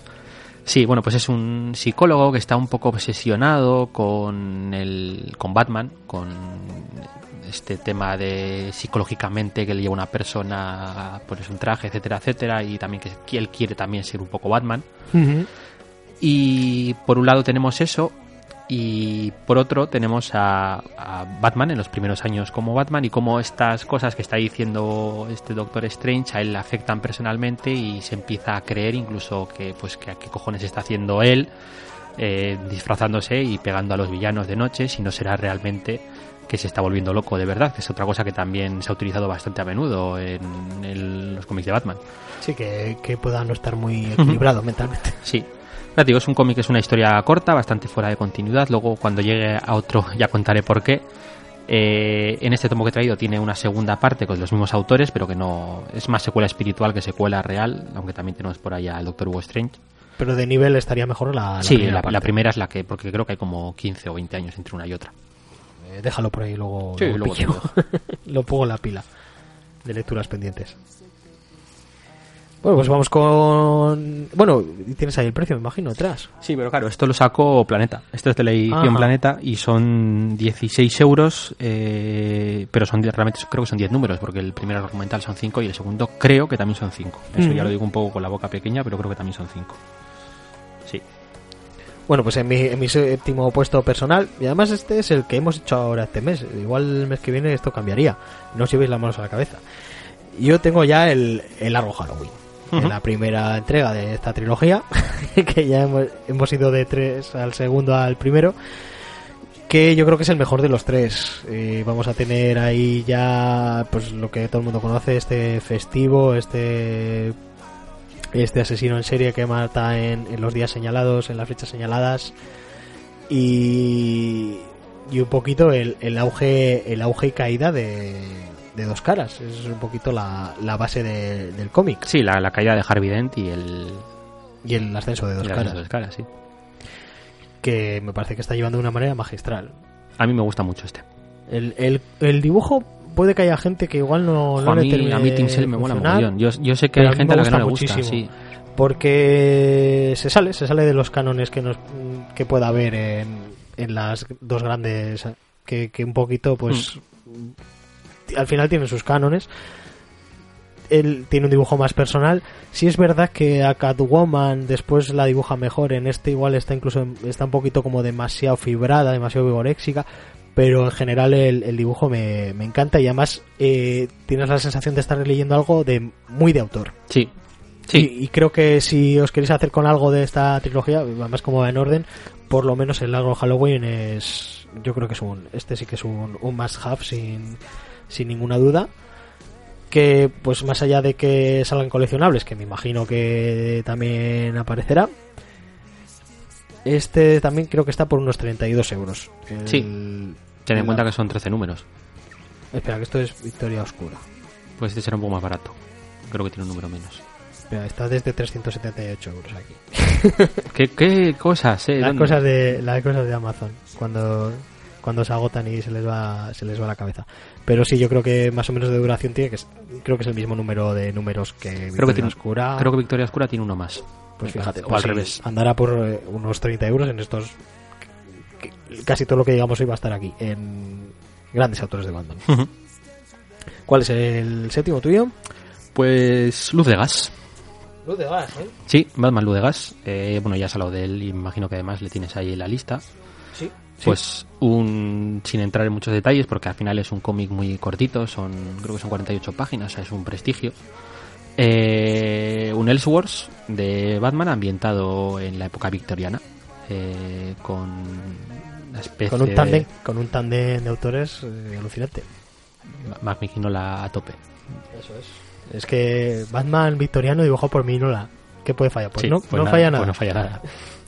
Sí, a mí, el único problema que tengo con este cómic es que se me queda corto. O sea, ese es Sí. el único problema que tengo realmente. Y, y, el, y yo, ese problema que se te queda corto y dices, ojalá si esto siguiera. Y resulta que sí, lo continuaron un poquito en Sí, algún pero- momento dado de, una, de aquella manera. Ya no con Mike Mignola, con, era con Eduardo Barreto, me parece, al dibujo, que no dibuja nada mal. Pero, vamos, La historia es flojísima, flojísima, flojísima, sobre todo comparada con. Con la primera. con la primera, porque ves, es que dilo todo. Batman victoriano, dibujado por Mignola, enfrentándose a Jack el Destripador en Gotham. Es que compro, compro. bueno, pues esto está un poquito difícil de encontrar. Está jodidillo, sí. Sí, de hecho yo no, no he sido capaz. Igual si os movéis un poquito por segunda mano y así, Mm. eh, por ECC en un tomito de tapa blanda de, de 12 euros, Ujú. que incluye el, el, el Batman Luz de Gas y esta segunda y esta secuela que es un poquito más floja, pero bueno, tiene un buen dibujo y pues como complemento no está mal. Y yo, por ejemplo, me tuve que hacer con la, con la edición en inglés pa- para tenerlo, que salía, salía al mismo precio y creo que la edición de aquí tenía alguna paginilla más, así que me imagino que tendrá algún No artículo más No o alguna cosa así. Tú no, no, no lo tienes, de hecho, ¿no? No, Bueno, pues vamos, pasamos al, al sexto puesto, que yo voy a tardar poquito porque yo tengo luz de gas. Yo lo tengo un puestito más que tú. Eh, luz de gas y me, la verdad es que me gustó mucho, lo, he- lo he leído muy recientemente. Lleva muchísimos años queriendo leer luz de gas. Pero mira, no, no se había dado la circunstancia de pillarlo justo en la balda y comprármelo y tal. Y hace poco dije, cago en la leche, lo voy a buscar, aunque sea en inglés. Y, y ya me lo leí y me parece muy, muy buena obra de Batman y que se puede leer aunque no hayas leído nada de él. Y muy, muy recomendable. Tu sexto puesto. Pues bien, ¿eh? aquí viene mi primera trampita, porque he traído dos cositas. Y además, ¡yepa! como son del mismo autor, pues hago trampas y tampoco... Esto va, va ganando luz de gas, ¿eh? Porque claro, se ha, Ya, bueno. se ha repetido. Claro, claro. Bien, pues eh, traigo Batman Veneno y Batman Chamán, que son dos eh, arcos argumentales de cinco números cada uno, eh, guionizados por, por Denny O'Neill, que es... Había que traer algo de Denny O'Neill, porque si no... Bien. Aquí voy a hacer un inciso y así cuento un poquitín. Es que esta es la serie de Batman que a mí más me mola. Eh, Legends of the Dark Knight. Ajá. ¿Qué es esto?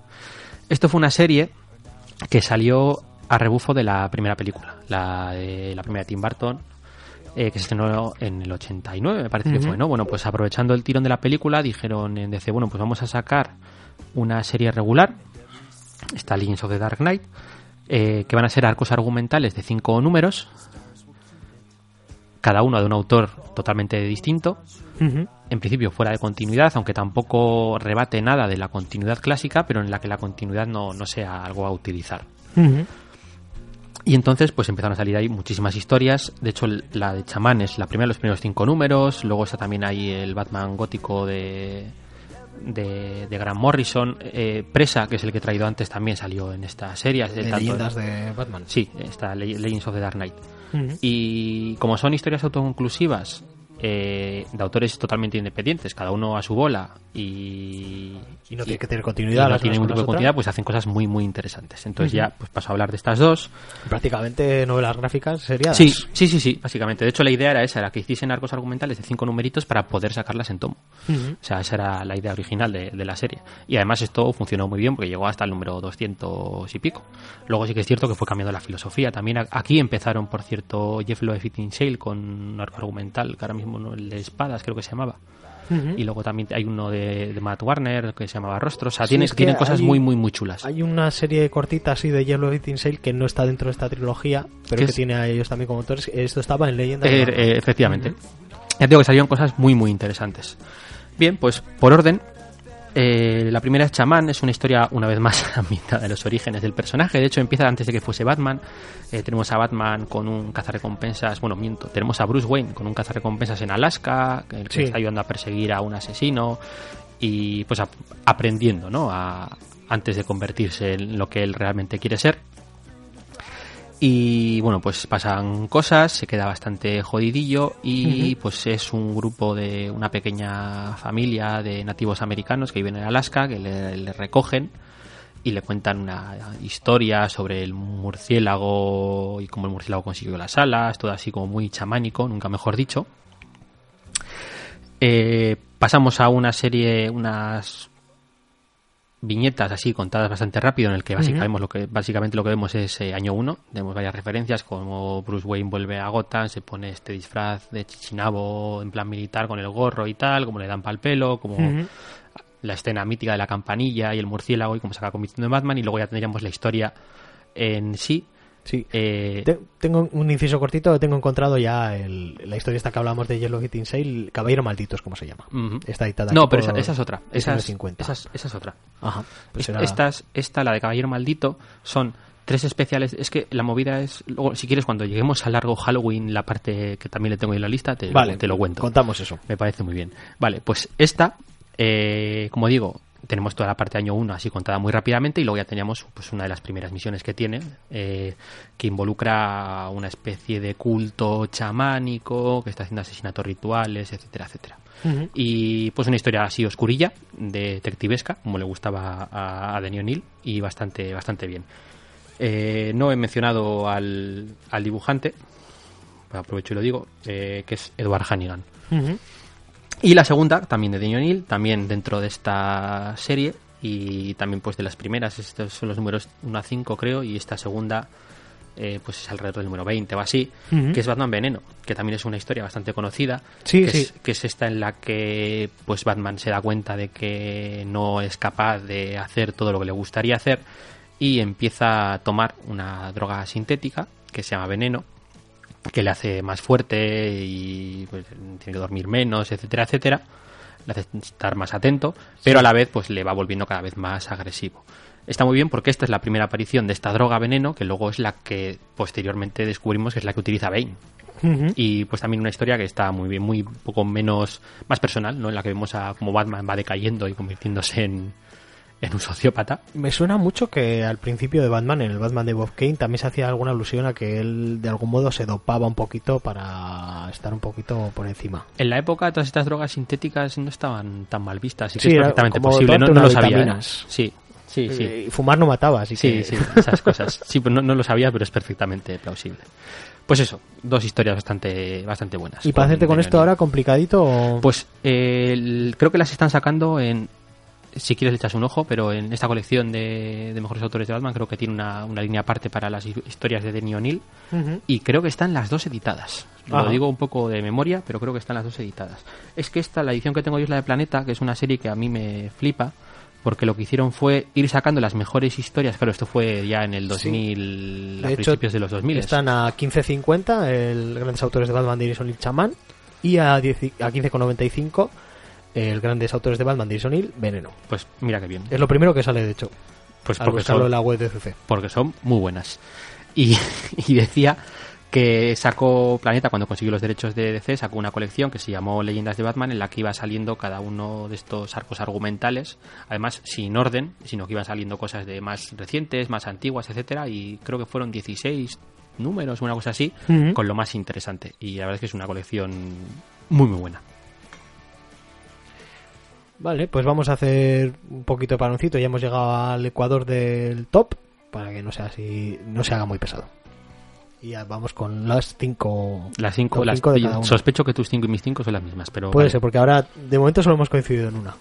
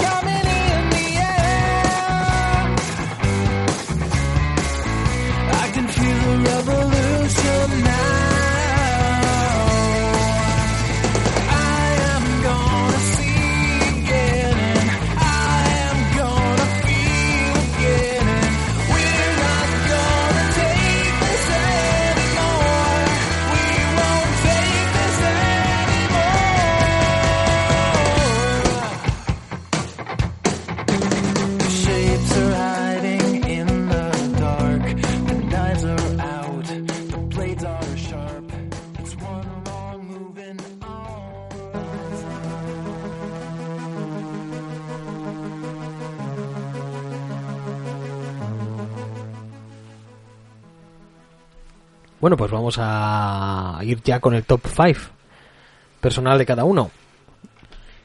Yo tengo en el quinto, aquí ya como creo que se van a repetir algunos, Todos, probablemente.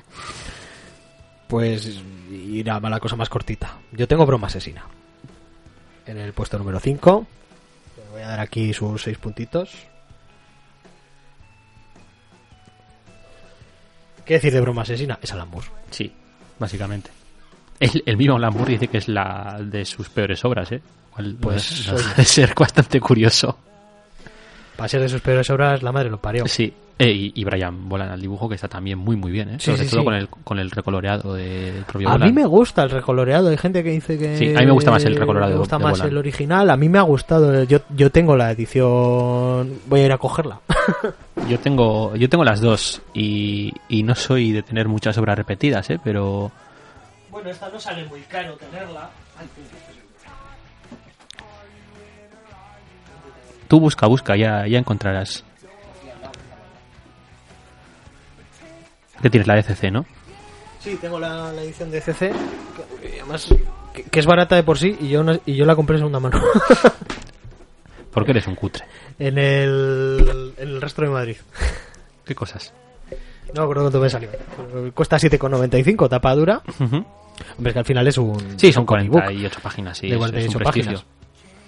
Y pues eso, esto por 7,95, un más half. O sea, Mm. una historia, un posible origen del Joker.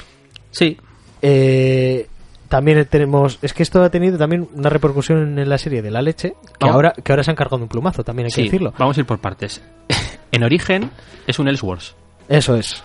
O sea, en, en origen esto es un Ellsworth. Y es que esto esto se va a pasar por no solo Marvelous porque hay tiene un trasfondo esto Sí, y ya tiene unas repercusiones sí. y, Y la escena final y tiene es- unas es- lecturas y la escena final es muy discutida, ¿eh? efectivamente tiene una escena final que ríete tú de si disparó, de si disparó Han Solo primero o Sí, sea, sí, sí. y yo la mía es la más la más trágica de, de las opciones es lo que yo leo cuando leo esto tengo que decir que la primera vez que lo leí no, no me pareció para tanto No sé, a mí me gustó pero mucho. igual de- pero pero porque apenas había leído nada de Lambur Puede ser. y también no sabía tanto de lo que hay velado detrás y además yo quería saber cuál era la, la broma asesina pensaba que, que el intríngulis era el chiste que cuenta y digo pues bueno El de ya la linterna. el chiste sí el de la linterna y además es que y ese chiste también tiene unas lecturas de la hostia Sí. así que como se va a pasar por eh, no solo Marvelous algún día la broma asesina con, con todo esto que estamos mencionando pues no voy a hablar más de ello más allá de que pues eso está editado por FCA 7,95 y que hace que no tenéis esto ya Sí. y disfrutándolo. Bueno, tu puesto número 5, Mi puesto número 5 es para Largo Halloween. Largo Halloween. Eh, comento si quieres un poco el tema de lo de... Sí, lo que había quedado The Haunted Night. En origen estas historias eh, eran historias de Halloween. Eh, eran números dobles que salían todo en Halloween, evidentemente, guionizados por Jeff Loeb y con dibujo de Tim Sale. Salieron tres seguidos, que son los que están recopilados dentro de, de, de este Haunted Night. Son historias autoconclusivas, eh, contenidas en sí mismas y, y- y muy disfrutables, con, Ujú. con ese, con ese trasfondo un poco de la noche de Halloween. Eh, para el cuarto dijeron, oye, si en lugar de hacer un número de Halloween hacemos una serie regular que empiece en Halloween y termine en Halloween con dos especiales de Halloween, pero de, de entre medias metemos un número al mes y de ahí salió el, el largo Halloween. Entonces, primero salieron estos especiales, que son los que recopilan ese número que has dicho tú, y luego ya salió este largo Halloween. El, el cómic que comentaba antes, que creo que se llama Espadas, insisto, eh, son tres numeritos, es anterior a, a todo esto, me parece. Una colaboración anterior de ellos. Bueno, que han colaborado muchas veces, que tienen hasta una serie de lo de Sí, ámbito. sí, yo tengo que decir que no he leído nada de, de, de Tim Sale que no creo que no estuviese guionizado por, por Jeff Loeb. Sí, más de una vez hemos traído aquí duplas. Sí, Y esta sería una, una dupla increíble. sí, pero bueno, yo creo que la tetralogía de los colores se pasará por Marvelous a no Sí. mucho tardar. Venga, puesto número 4. Que este programa se está quedando larguito. Eh, mi número 4 tengo... Ahí es nada, ¿eh? Hostia, esto igual ahora lo, lo cambiaría de puesto. Pero yo tengo el Tribunal de los Búhos. Una de las historias más actuales, no es la más actual, pero del Batman de los últimos 4 o 5 años, yo creo que es de las que ha tenido más, más repercusión, más Sí, fama. sí, sí, sí, empezó por todo alto. También muy discutida. Sí, Hay gente que no le gusta nada porque hay un par de guiños, revisitaciones al origen sí, o a Bruce Wayne cuando era niño sí. que, Que además luego... que, se, que se pegan de leches con lo que hemos visto hasta Sí. ahora y la gente, "Ah, pero esto no es así. Y, y luego ya cuando llega el- los mismos autores a esto de año cero, ya ni te cuento.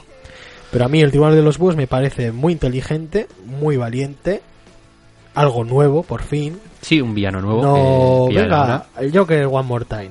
No, una, to- toda una una mitología nueva dentro de Batman. Hay que decir que estos autores, eh, lo primero que hicieron juntos eh, en Batman, porque Snyder ya, había Eso hecho una es. etapa anterior, Ay, que no he mencionado que es de Scott que también está muy bien. Y con Capulo al Sí, dibujo. lo primero que hicieron fue esto, pero lo segundo fue, ahí va, el Joker otra vez. Ya. o sea que- ¿Qué le vamos a hacer? y lo tercero otra cosa, y lo cuarto, ahí va el Joker yo- otra vez. yo de, yo de eso solo tengo leído el Tribunal de los Búhos. ah, yo, no- yo luego tengo, lo continúe, yo ¿eh? tengo la etapa entera, sí. Y eso que me encantó, pero bueno. Y bueno, esto está, está recopilado. Y de Sí. hecho han tenido que. Sí, no sé si es la segunda o la tercera edición la que ha salido hace poquito, otra vez en las tiendas. Creo que también anda por ahí por los 30 euros.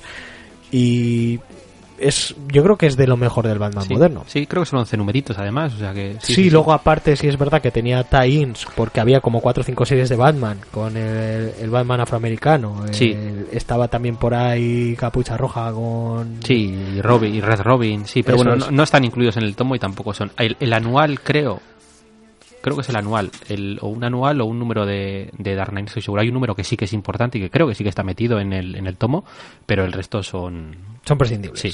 O sea, lo principal es lo que, lo que hay que leerse. Sí, Y vamos, a mí me, me encantó como, como para meterlo en el puesto número 4. Igual luego lo cambiaría de puesto, pero esto siempre se, qued- se quedaría personalmente en el 10. Muchas, muchas cosas muy importantes y muy buenas me tendría que leer para sacarlo. ¿Cuál es tu puesto número 4? Mi puesto número 4, Que no tienes tú el tribunal de los búhos, ¿eh? no tengo el Tribunal de los Búhos. Pero ahora que lo piensas dices, hostia, pues lo metería, que sí. Sí, ¿verdad? pues mi puesto. Estamos en el 3 de todas maneras, me parece, pero bueno, no pasa nada. Yo estoy en el 4, ¿eh? ¿Seguro? Igual es porque te has hecho alguna trampita. No será cierto. Bueno, da igual, yo prosigo. Yo tengo eh, Arkham Asylum. Arkham Asylum. Arkham Asylum que no lo tengo yo. Qué cosas, ¿eh? ¿Cómo es que no tienes Arkham Asylum? Pues ahora que lo pienso, igual lo metería.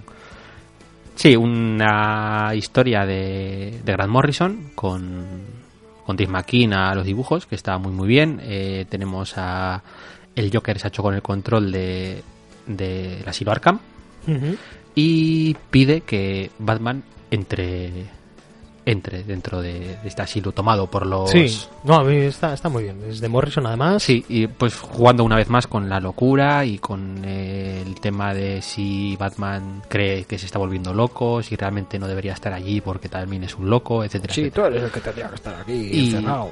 Y todo esto con los dibujos de súper raros de, de McKean, que está muy, Eso muy es, bien. que tenemos el dibujo de Dave McKean, que ahí es nada. Bueno, pues esto está editado por 21.50. Hay que decir que es cortita, que luego lo que tiene son bastantes extras, me suena. Y hay alguna edición que es un tomo bastante grueso, que la mitad casi son, son extras de, de la obra.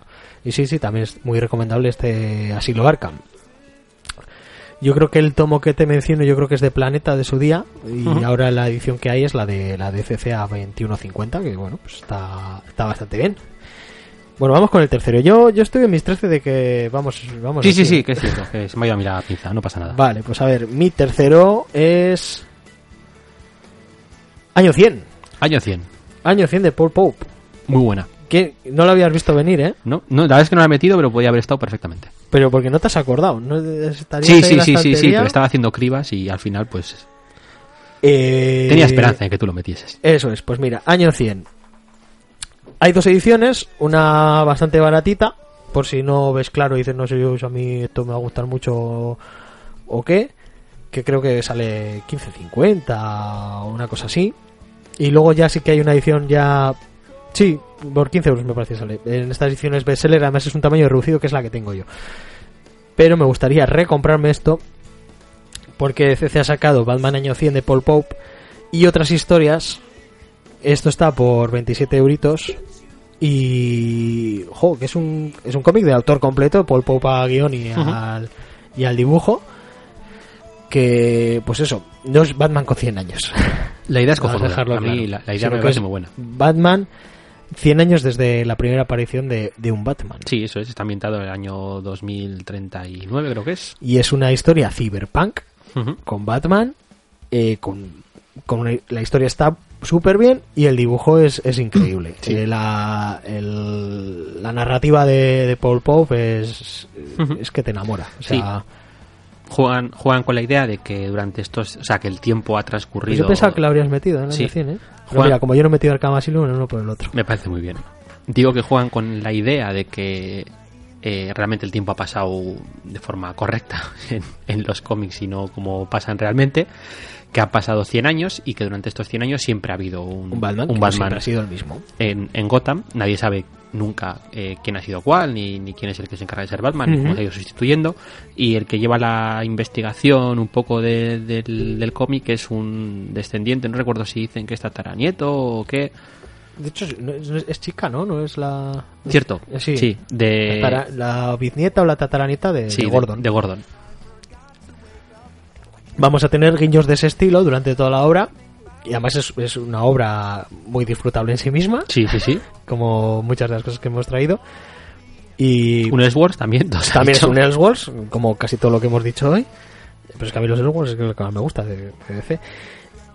Es, es- es en el año 2039, eso es. En la gota de 2039.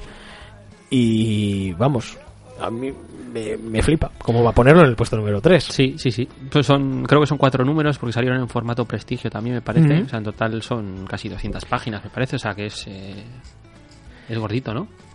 Y luego también este, este año 100 y otras historias incluye el Batman de Berlín, Nariz Rota y Compañero Adolescente y una serie de cuatro episodios de Batman año... Y eso, y la miniserie de cuatro episodios de Batman año 100, que sí, sí, son de... Y Gala E, que tiene dos premios Inner, además, esta serie, ahí, Sí, ahí es nada. Sí, sí.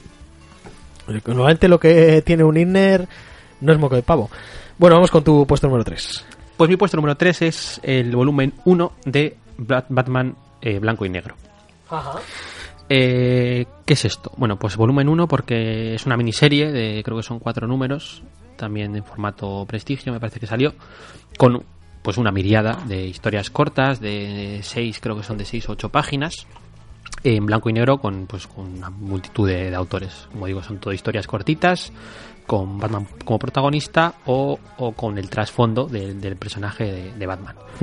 Eh, digo volumen 1 porque luego salieron más volúmenes, porque una de las series regulares, que no sé, estoy seguro que fue Gotham Knight, me parece, pero lo digo un poco de memoria, cuando salió esta serie regular empezaron a recopilar, o sea, empezaron a sacar que en cada grapa al final hay una historia cortita eh, en blanco y negro, y luego todas estas fueron recopilándose en siguientes tomos. Eh, no sorprenden tanto como, como las primeras, yo me quedo con este Black and White volumen 1 que tienes historias, pues de- hay una de, Neil Gaiman, me parece, ahí está Frank Miller, está, yo que sé, Brian Boland, está Simon Beasley, o sea, hay un montón de autores, al final son historias cortitas de seis páginas y pues se lo podían permitir. Venga, vamos al puesto número 2. Venga, va. El mío. Yo tengo año 1. Año 1 ahí en el puesto número 2.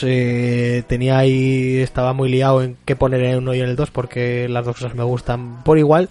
Así que un poco ya por, por cosa personal, por cuál leí primero, pues año 1 se ha quedado la segunda. Ujú. ¿Qué decir de año 1? Pues Frank Miller y Machuchelli, después de hacer la hostia con Daredevil Born Again, el año siguiente, creo que es además, se cascan esto con Batman.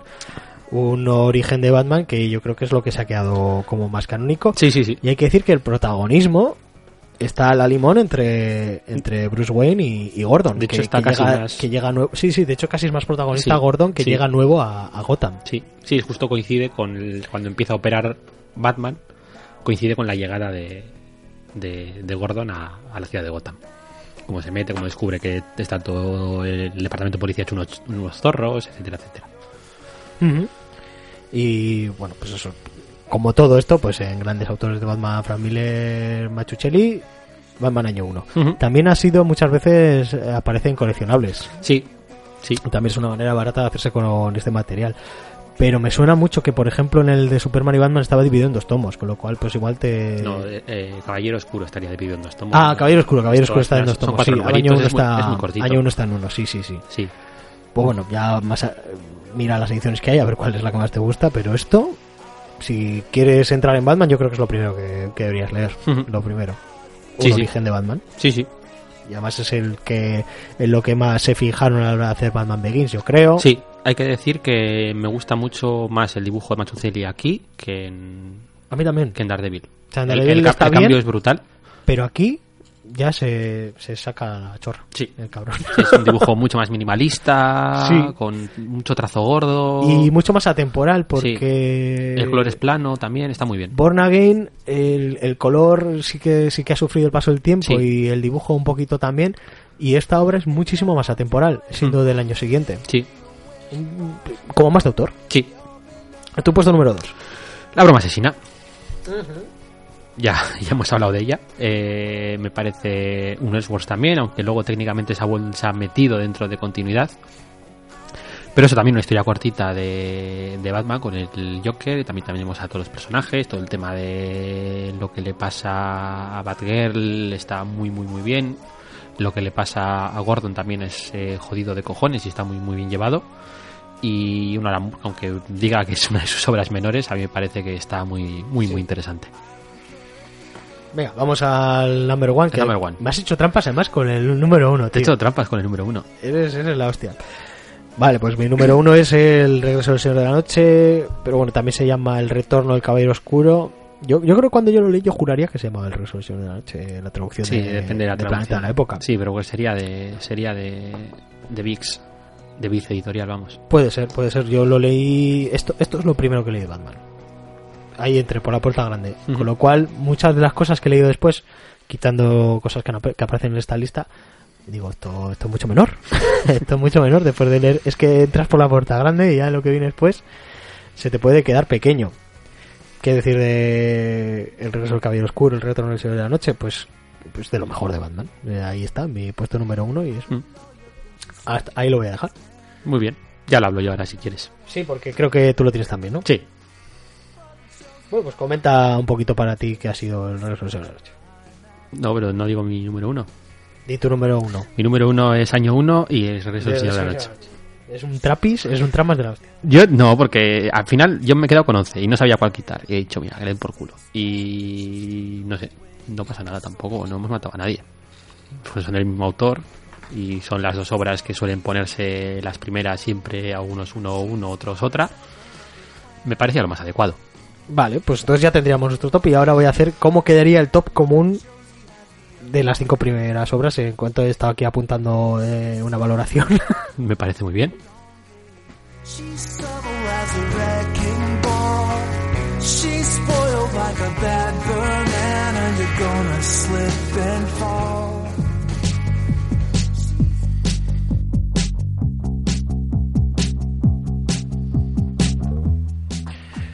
Pues el top oficial de no solo Marvelous de cómics de Batman quedaría de la siguiente manera. En el puesto número uno, con 20 puntos, yo lo de los puntos me los acabo de la minga, estaría el regreso de Señor de la Noche. Encima voy del, primero al quinto. en el segundo puesto, con 19 puntos ahí con las tramas del señor Cabrera, estaría año 1. O sea que esto es básicamente mi, mi top. Luego tendríamos eh, el largo Halloween con 10 puntos, Luz de Gas con 9 y después el cuarto y quinto puesto estarían empatados.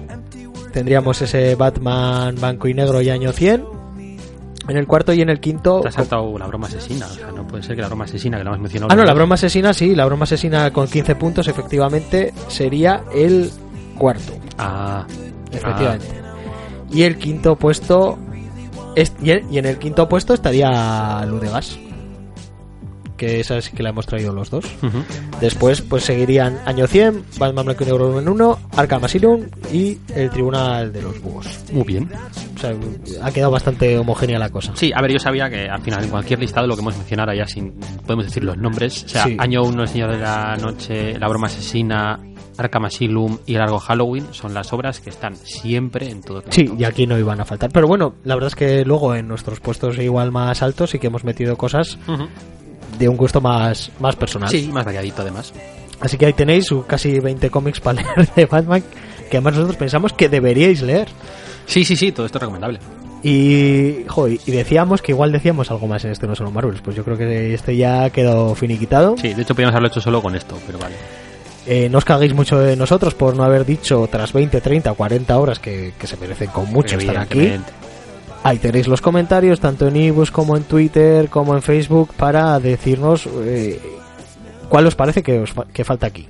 Oh, ¿Cuál lo habéis dejado esta y a mí es la number one?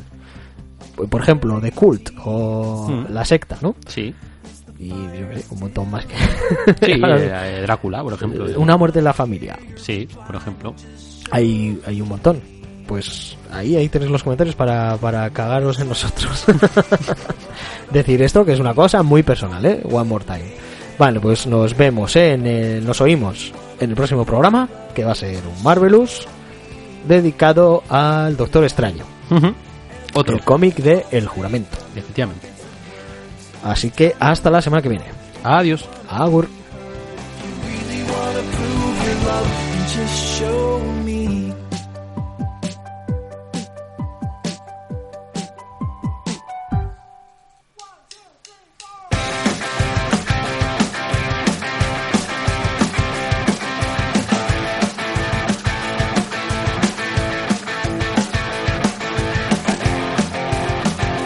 Recordamos que Marvelous, y en este caso no solo Marvelous, es un podcast que se distribuye bajo licencia Creative Commons y que la música que utilizamos también está registrada como Creative Commons y en este caso conseguida a través de la plataforma Jamendo. En el programa de hoy habéis podido al artistazo Josh Woodward. Así que si alguien quiere reproducir total o parcialmente este podcast con fines no lucrativos o algo así, puede hacerlo siempre que se nos mencione a sus creadores, el señor Cabrera y el señor Parra, y eh, Josh Woodward también. El Josh, el Josh. Podéis poneros en contacto con nosotros a través de la dirección de correo marvelouspodcast.gmail.com Os recordamos que ya nos podéis encontrar en las redes sociales habituales como Facebook y Twitter, y Wacom, y Spotify también salimos por ahí.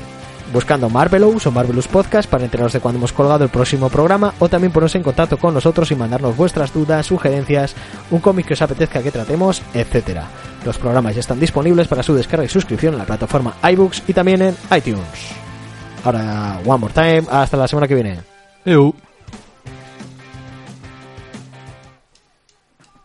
If anybody wants to find